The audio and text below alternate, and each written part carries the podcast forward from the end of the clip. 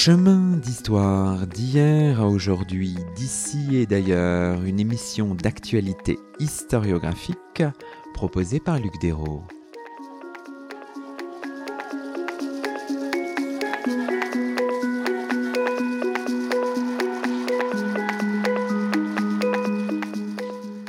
Bonjour à toutes et à tous, c'est le 126e numéro de nos chemins d'histoire, le sixième de la quatrième saison, et nous avons la joie d'accueillir à notre micro Elisabeth Schmitt. Bonjour à vous. Bonjour. Elisabeth Schmitt, vous êtes agrégée et docteur en histoire médiévale et vous faites paraître aux éditions de la Sorbonne un ouvrage intitulé En bon train de justice, les grands jours du Parlement de Paris au lendemain de la guerre de Cent Ans. Cet ouvrage est le fruit d'une thèse de doctorat soutenue à l'université Paris Panthéon-Sorbonne en novembre 2019 sous la direction d'Olivier Matteoni, lequel signe la préface du livre.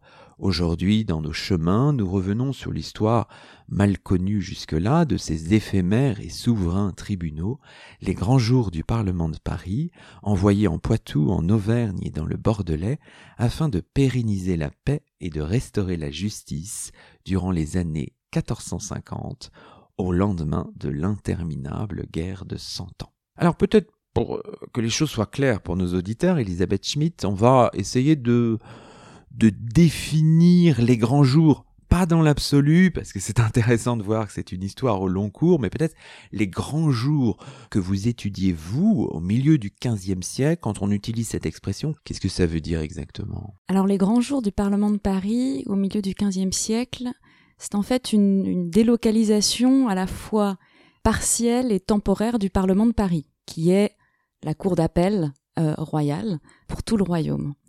Et donc, le temps de 6 à 8 semaines, les juges du Parlement de Paris se déplacent dans plusieurs régions du royaume et tiennent ce qu'on appelle les grands jours, c'est-à-dire les sessions du Parlement, mais non pas à Paris, mais sur place. On précise pour nos auditeurs, le Parlement de Paris, c'est une institution, quand vous la saisissez là, à travers l'histoire des, des, grands jours, qui a déjà quelques siècles d'existence, mais ce n'est pas non plus le Parlement de Paris dont on a peut-être l'image, celui du XVIIIe siècle des Lumières. Enfin voilà, il faut, replacer les choses dans, cette histoire au long cours du, du Parlement de Paris. Alors le Parlement, euh, au milieu du XVe siècle, il a quand même quelques années d'existence derrière lui, hein, parce qu'il il apparaît très progressivement. Euh, le milieu et la fin du XIIIe siècle.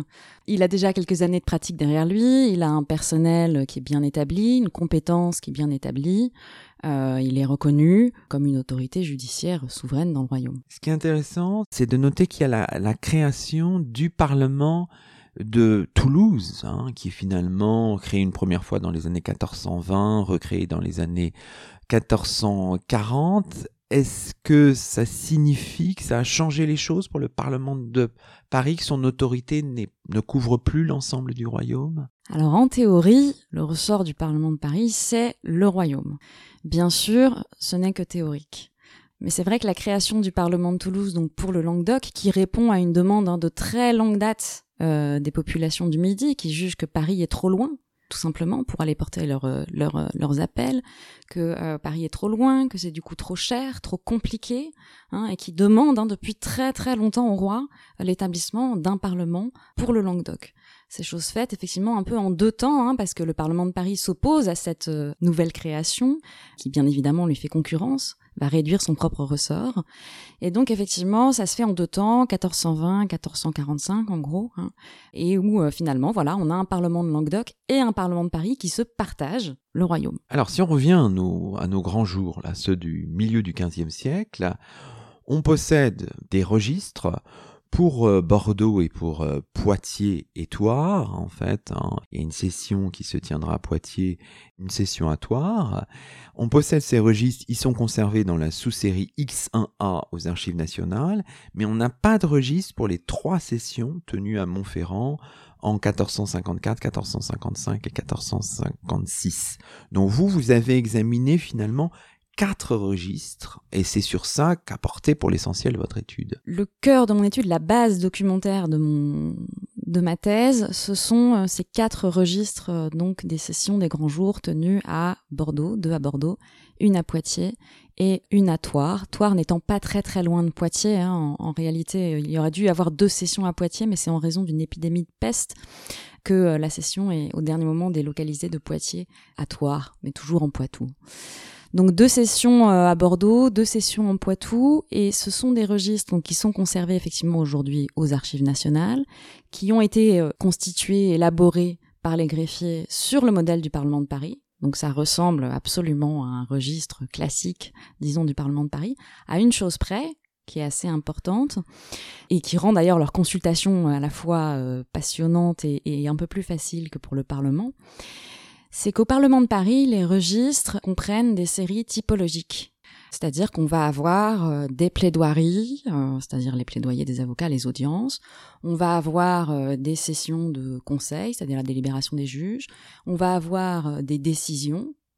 Et à chaque fois, ce sont des registres pour plusieurs années. Donc on a un registre de plaidoirie, plusieurs années de plaidoirie à la suite reliées ensemble.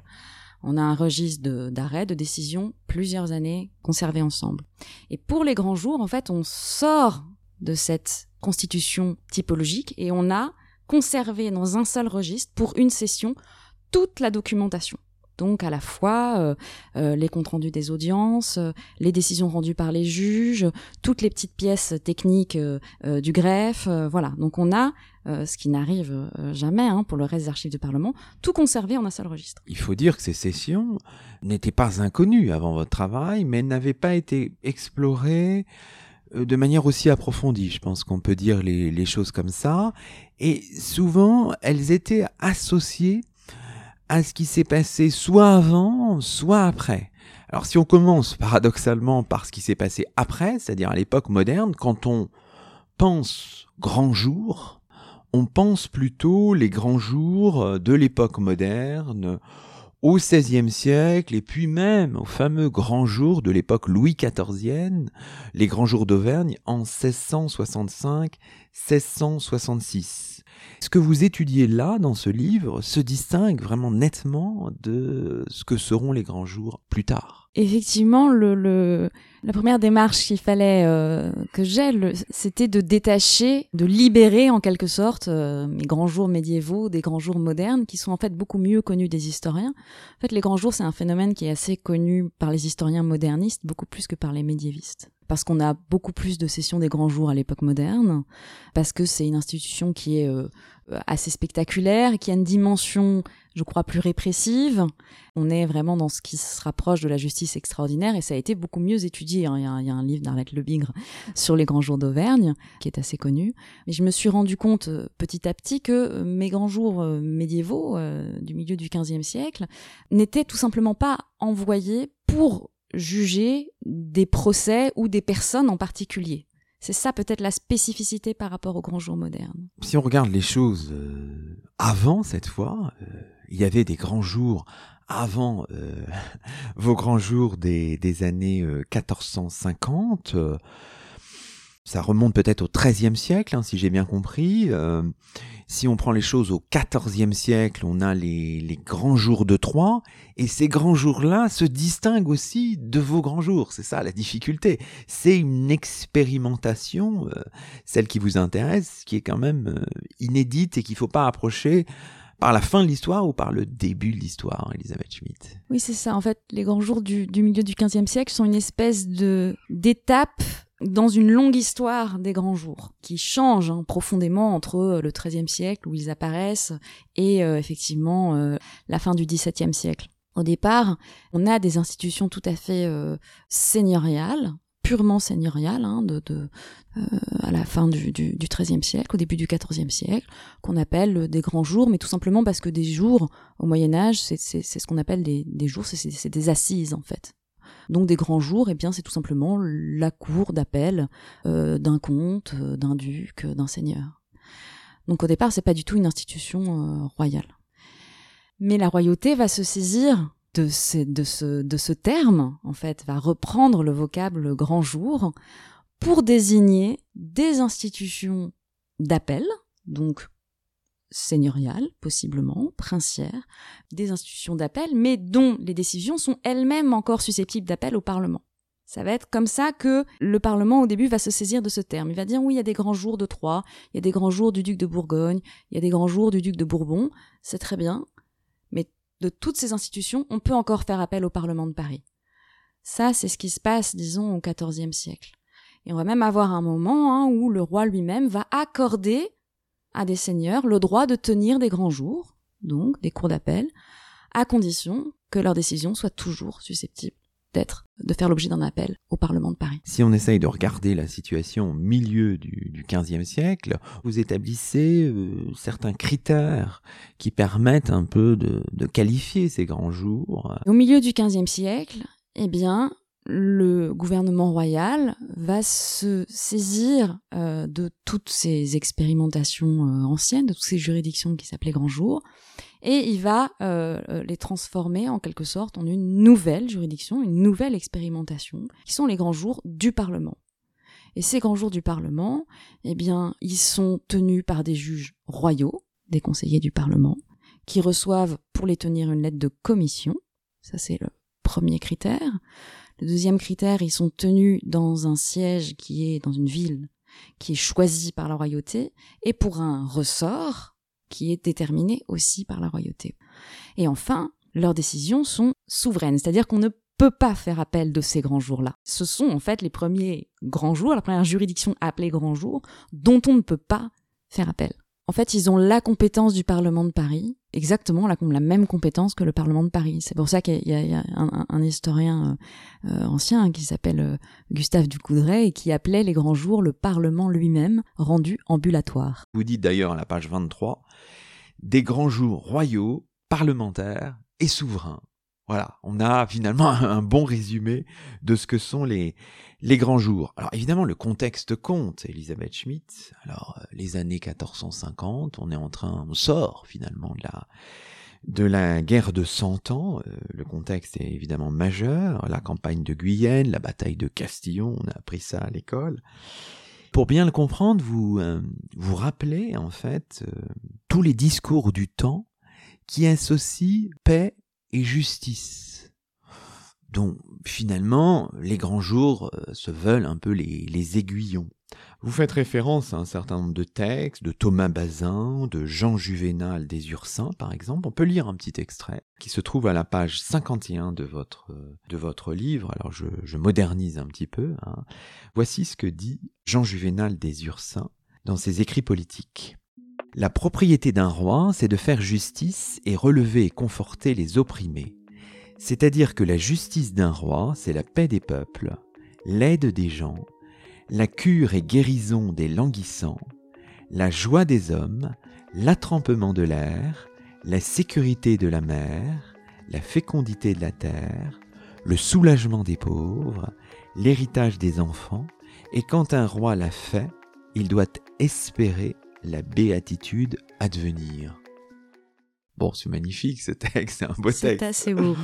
c'est très beau et ça nous dit beaucoup de choses sur euh, les préoccupations de Charles VII, du pouvoir royal, mais des préoccupations qui devaient être aussi partagées par un grand nombre d'acteurs, Elisabeth Schmidt, à cette époque. La préoccupation des années 1450, c'est évidemment la paix mais ça l'est depuis longtemps déjà. On est obsédé par la paix tout au long de la guerre de Cent Ans.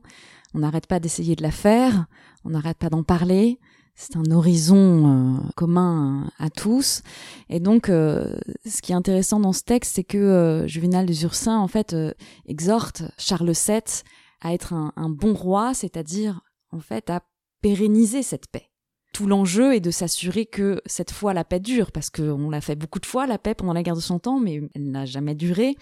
Et donc là, l'enjeu, c'est, une paix solide. Après les victoires militaires remportées par, euh, euh, les armées royales, hein, jusqu'à effectivement euh, Castillon en 1453, et eh bien maintenant, il faut consolider cette paix. Et l'un des moyens de consolider cette paix, pour les auteurs du temps, eh bien, c'est de rendre la justice consolider la paix par la justice. D'où l'importance de l'examen d'abord des textes normatifs. Hein.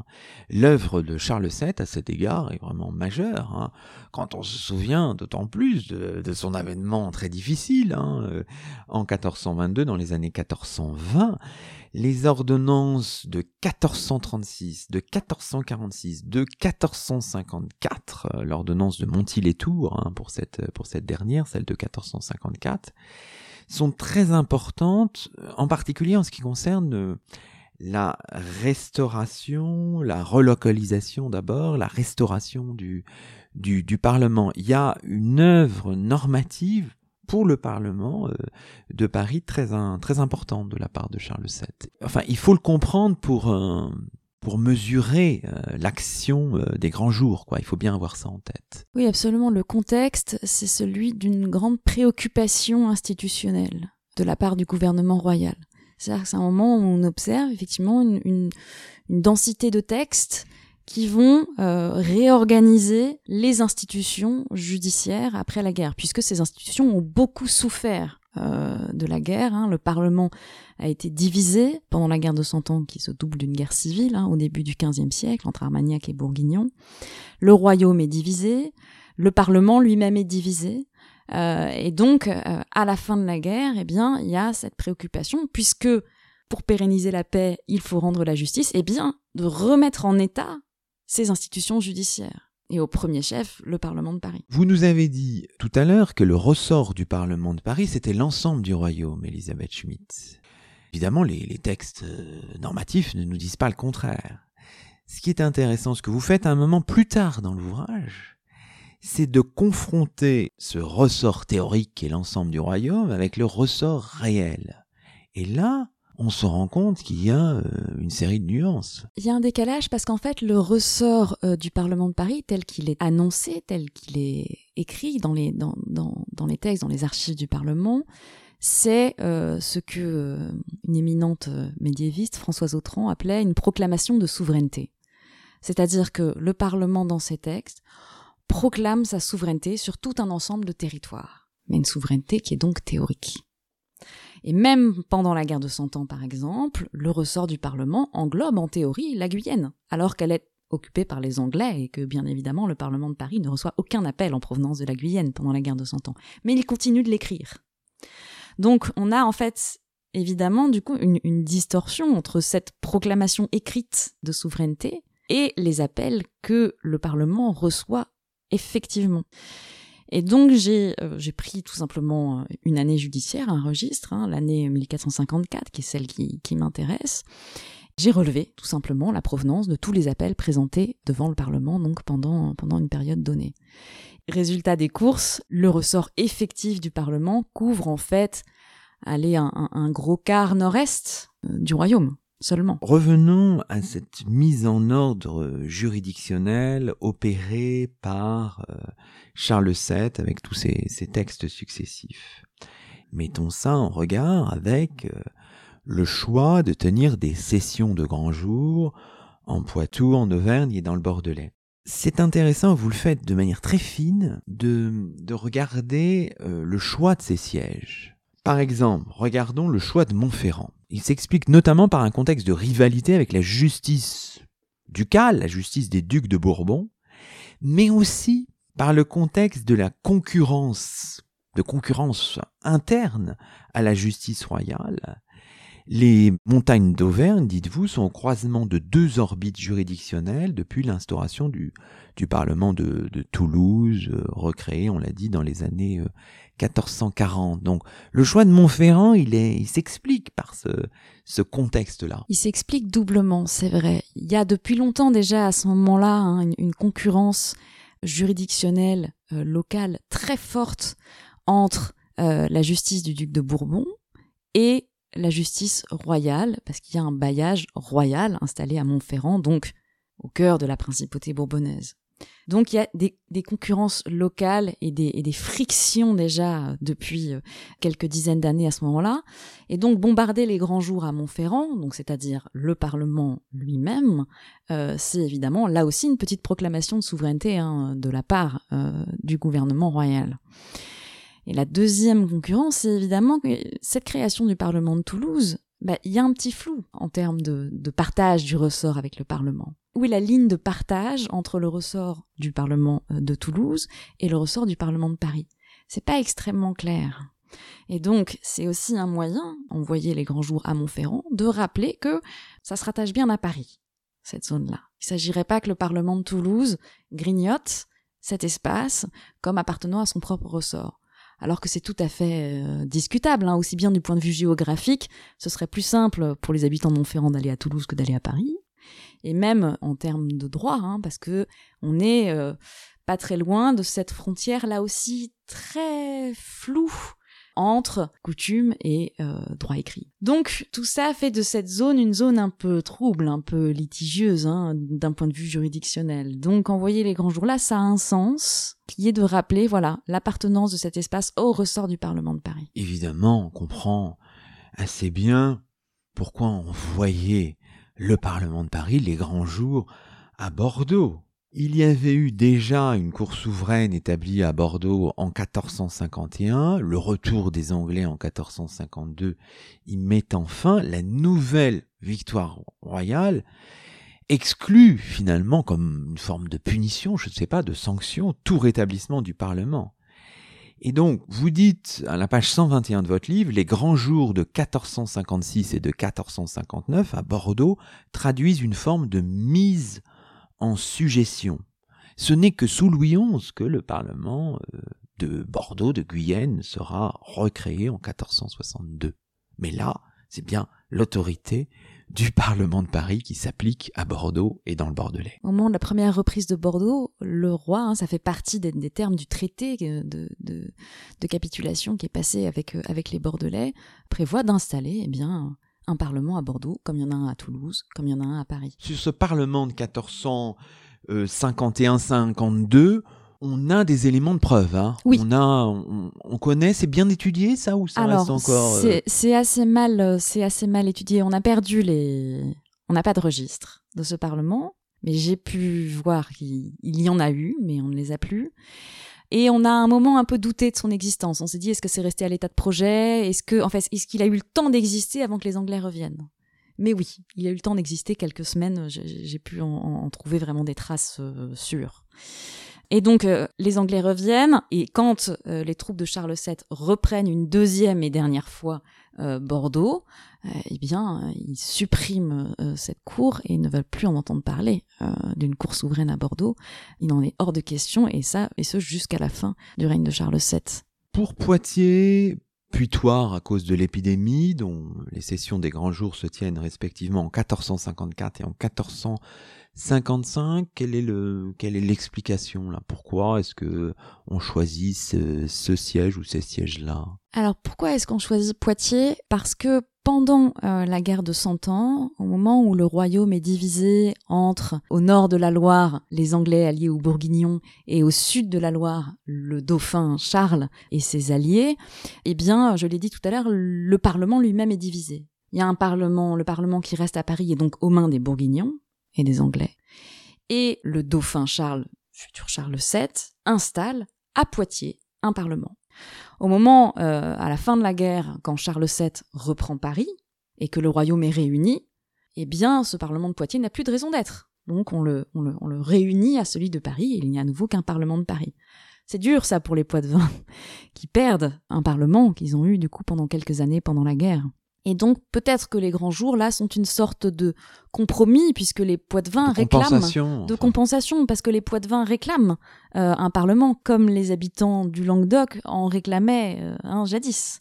Euh, et, et, voyant qu'on en a accordé un à Bordeaux avant de le supprimer, voyant qu'il en existe un à Toulouse, ils se disent mais au fond pourquoi il n'y en aurait pas un aussi à Poitiers? Ce qui est passionnant aussi, c'est que quand vous le pouvez, vous produisez là encore des cartes, hein, c'est à la page 159 et suivante, et à chaque fois vous montrez que les ressorts annoncés, qui étaient bien circonscrits hein, pour ces grands jours, sont évidemment euh, distincts des ressorts euh, effectifs Comment est-ce qu'on peut l'expliquer ça? Bah, en fait, il, en va du, du, ressort des grands jours exactement comme de celui de Paris. C'est aussi une proclamation de souveraineté. Donc on envoie les grands jours et leur compétence va s'exercer sur un territoire donné. Alors après, évidemment, on se confronte à la réalité. C'est-à-dire qu'on envoie les grands jours, on prévient un peu à l'avance le bailli local, lui-même prévient les populations. Mais il y a des gens qui ont déjà, qui avaient déjà fait porter leur appel à Paris, il y avait des gens qui sont pas au courant, et donc il y a des gens pour qui même venir à Poitiers quand ils sont en fait à 80 km, bah c'est compliqué. Il y a, enfin bon, il y a plein de raisons qui font que on a un ressort annoncé qui est assez important, hein, qui doit permettre au grand jour de rayonner à partir du siège, mais finalement on a un ressort effectif qui reste assez, qui, qui est beaucoup plus contracté hein, autour du siège lui-même des grands jours.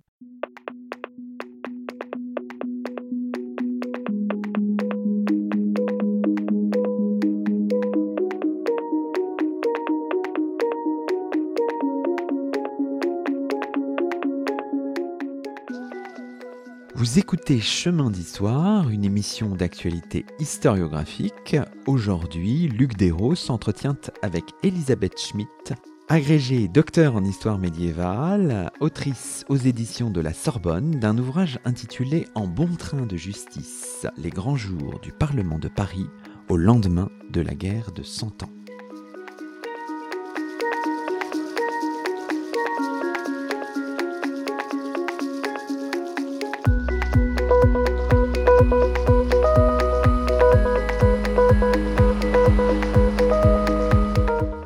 La deuxième partie de cette émission, Elisabeth Schmitt, on peut revenir sur le fonctionnement des grands jours avant d'aborder le contenu euh, des, affaires traitées.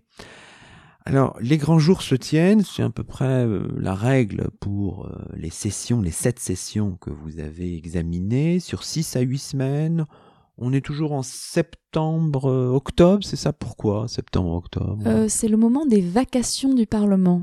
C'est le moment où le Parlement de Paris ne fait pas rien, hein, règle beaucoup d'affaires, mais euh, ne reçoit pas de plaideur, ne juge pas.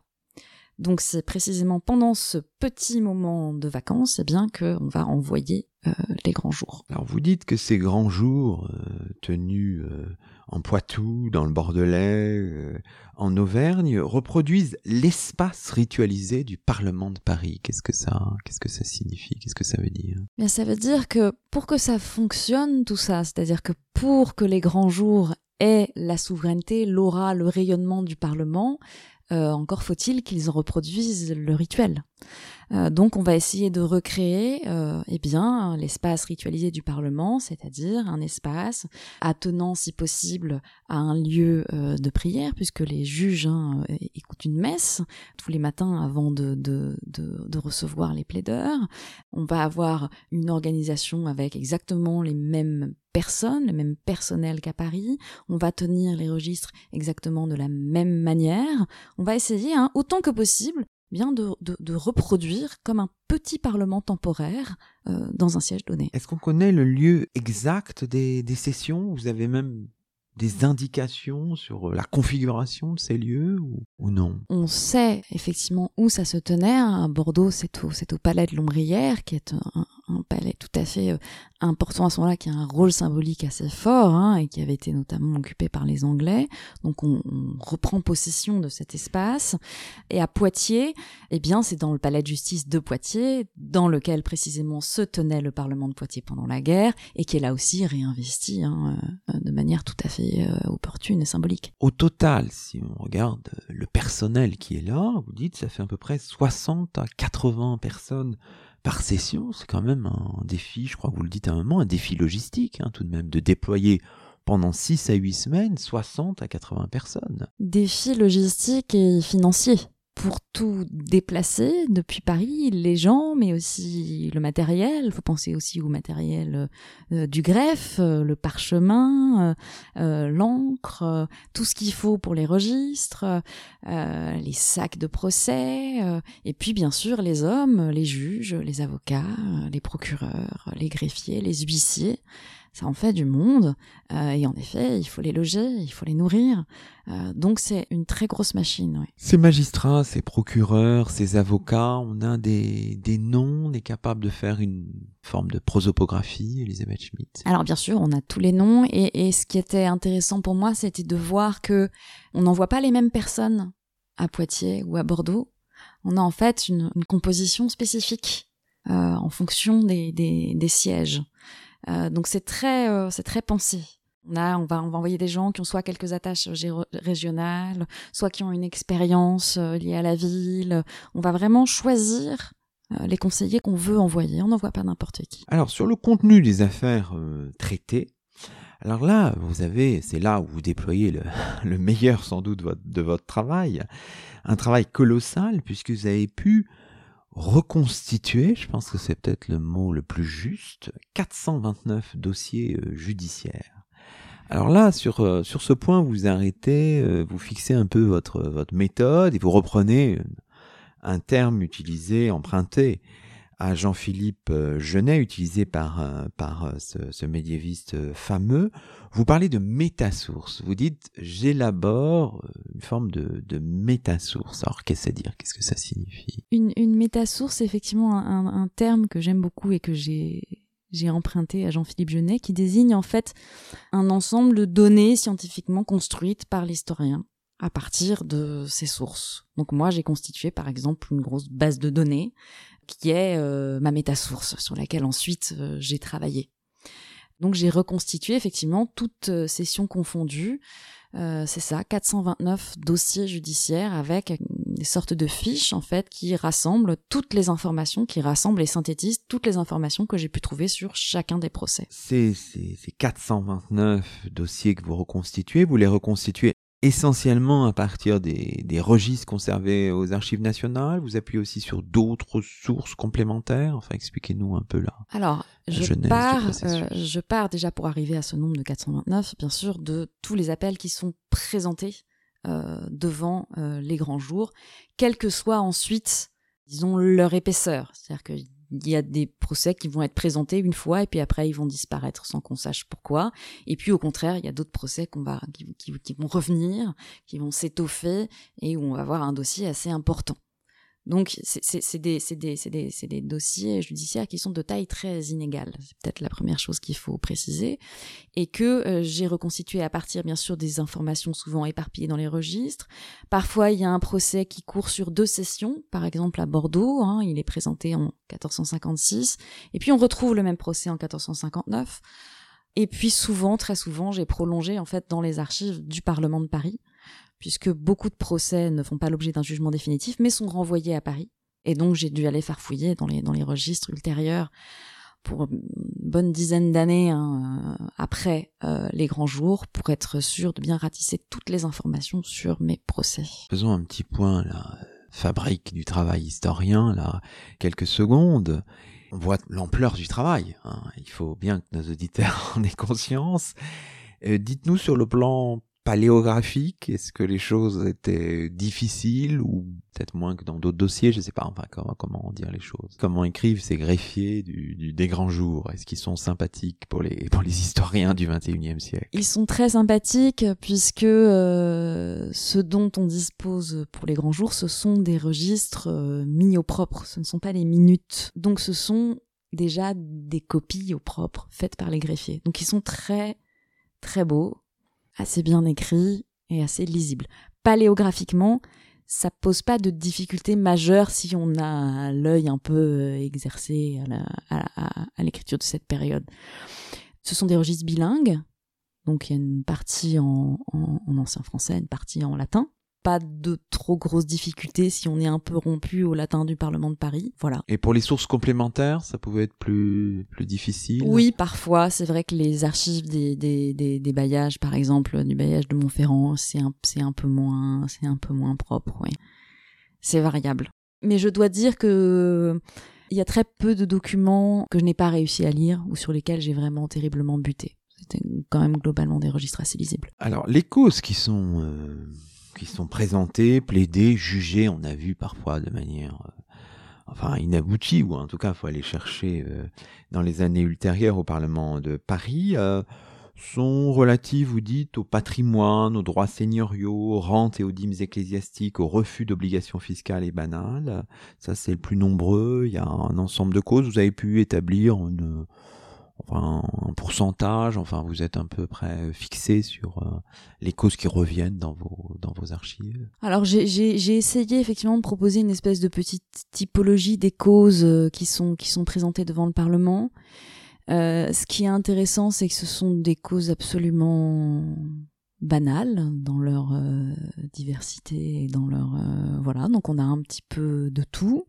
On a assez peu de criminels parce que civils et criminels sont mélangés, mais il y a quelques affaires criminelles, mais sans plus ça rejoint l'une des spécificités des grands jours du Moyen Âge, c'est-à-dire qu'ils ne sont pas envoyés pour juger des affaires en particulier, ils sont envoyés pour juger toutes les affaires en souffrance, tous les appels pour une zone donnée. Donc à partir de là, bah, il y a de tout, euh, du vol de poule au meurtre. Oui, alors est-ce qu'on peut faire un lien assez fort avec le contexte? On est dans ce contexte de fin de guerre, peut-être de reconstruction envisagée Est-ce que dans les causes que vous voyez euh, présentées, on voit ça, cette dynamique de la fin de guerre et de la reconstruction éventuellement? Alors à Poitiers et, à Toire, enfin en Poitou, on le voit très peu. En revanche, à Bordeaux, on le voit bien. On sent bien le, contexte de, la guerre tout juste terminée en Bordelais. Et on le voit à travers deux aspects. Le premier aspect, c'est qu'à Bordeaux, on a un grand nombre de ce qu'on appelle des querelles juridictionnelles, c'est-à-dire qu'on a des conflits entre juridictions, et notamment entre juridictions ecclésiastiques et juridictions urbaines. C'est parce qu'en fait, suite euh, au départ des Anglais, eh bien, le plus grand désordre a régné sur quelle est la compétence de qui, qui a le droit de juger qui, comment ça se passe, et du coup, il y a beaucoup de conflits entre les juridictions et donc là, on voit bien le, le, le, contexte, effectivement, euh, d'une espèce de désordre juridictionnel d'après-guerre. Et l'autre aspect qui rend euh, la fin de guerre assez perceptible dans les registres des grands jours euh, à Bordeaux, eh bien, c'est qu'on a beaucoup de conflits touchant la possession des terres, qui est l'un des grands problèmes lors de la, de, la, de la guerre de Cent Ans. On a un certain nombre de textes qui essayent de réglementer ça. Les gens qui sont partis qui peut récupérer leurs terres, les gens dont les terres ont été confisquées, à qui peut-on les donner? Il y a beaucoup, beaucoup de conflits autour de ça. On a l'impression à vous lire que finalement les, les grands jours tenus à Bordeaux sont les plus politiques, si j'ose dire. On peut dire les choses comme ça, beaucoup plus qu'à Poitiers ou à, ou à Montferrand qui est moins connu parce qu'on n'a pas les, les, registres bien sûr. Absolument, c'est beaucoup plus beaucoup plus politique à Bordeaux et, l'attention est palpable presque. J'ai envie de dire dans les registres. Terminons par quelques considérations un peu générales qui sont notamment aussi esquissées par euh, par votre préfacier directeur de thèse Olivier Matteoni. Évidemment, euh, les grands jours du XVe siècle nous invitent à réfléchir euh, sur euh, la justice de manière générale, justice ordinaire, justice extraordinaire. J'imagine que vous avez aussi dialogué, par l'intermédiaire de votre livre, avec pas mal d'historiens du droit aussi, qui ont toujours une approche souvent plus normative que les historiens tout court, mais c'est intéressant, c'est-à-dire que finalement cette justice-là, la justice des grands jours, est-ce que c'est une justice ordinaire ou extraordinaire? Elisabeth Schmidt, c'est la grande question, la question à 1000 euros. C'est la grande question sur laquelle j'ai beaucoup buté. Il y a eu une assez bonne discussion pendant ma soutenance sur ce point précisément avec euh, Frédéric Martin, euh, qui est un, éminent historien du droit qui était, qui était dans mon jury. C'est compliqué. En fait, on est vraiment dans une situation limite, un peu hybride. Il y a plein de critères qui relèvent de la justice ordinaire, il y en a d'autres qui relèvent de la justice extraordinaire. C'est pour un ressort exceptionnel, pour une durée limitée, avec des juges qui sont des officiers royaux mais qui reçoivent une lettre de commission pour les tenir, en même temps, c'est pas pour juger un procès en particulier, c'est pas des procès politiques, c'est des affaires tout à fait ordinaires. Donc on est vraiment entre les deux. Mais ce qui est intéressant, c'est qu'en comparant finalement les sessions, notamment entre Poitiers et Bordeaux, on se rend compte que c'est un instrument euh, juridictionnel pour la royauté qui en fait est très souple. Donc on ne peut pas vraiment trancher cette question et ça n'aurait même pas beaucoup de sens de le faire d'une certaine manière, si je comprends. C'est ça. Alors, on peut revenir aussi euh, dans notre conclusion, en quelque sorte, sur les, les propos, l'expression utilisée par Jean-Marie Augustin à propos des grands jours de, Poitiers, une ville qui accueille six sessions de grands jours entre 1454 et 1634 sans que jamais une véritable cour souveraine n'y soit installée, il avait parlé de chimère institutionnel. Expliquez-nous un peu le sens de cette expression. C'est peut-être la déception, je sais pas. C'est vrai que c'est une, une, expression que j'ai reprise que je, que, que je trouve assez, euh, assez parlante. Alors lui, il en parle, Jean-Marie Augustin, effectivement, pour parler du fait que voilà, il y a eu plein de grands jours à Poitiers, mais jamais vraiment de parlement établi. Donc, est-ce que euh, ce serait pas une sorte de parlement chimérique, les grands jours? Qui viennent comme ça euh, par éclipse euh, à Poitiers, mais sans jamais vraiment que ça débouche sur une institution parlementaire à proprement parler. Et la question que je me suis posée par rapport à mes grands jours, c'est finalement, est-ce qu'on pouvait pas appliquer cette idée de chimère à tous mes grands jours du milieu du XVe siècle? Est-ce que ce ne sont pas que des espèces de parlements fantômes? Puisque euh, à Bordeaux, on l'a vu, on a ce Parlement qui est créé en 1451 et puis qui est supprimé. On envoie les grands jours à la place. À Poitiers, ils réclament euh, le Parlement qu'ils ont perdu, qu'ils avaient pendant la guerre. On ne leur rend pas, mais on envoie les grands jours en lieu et place. Donc finalement, les grands jours sont un petit peu comme un parlement chimérique. C'est la question en tout cas que je pose dans mon livre. En même temps, des sessions sont tenues, des affaires sont plaidées, certaines sont jugées, enfin voilà, il y, a bien une réalité. oui, il y a bien une réalité, mais en même temps, ils ne peuvent pas exister dans la durée. On a dit tout à l'heure défis logistiques, défis financiers. On a comme ça cette salve de grands jours au milieu du XVe siècle et ça paraît un système idéal on délocalise le Parlement, on envoie la justice souveraine dans le royaume, ça permet de restaurer euh, effectivement euh, la, justice après la paix.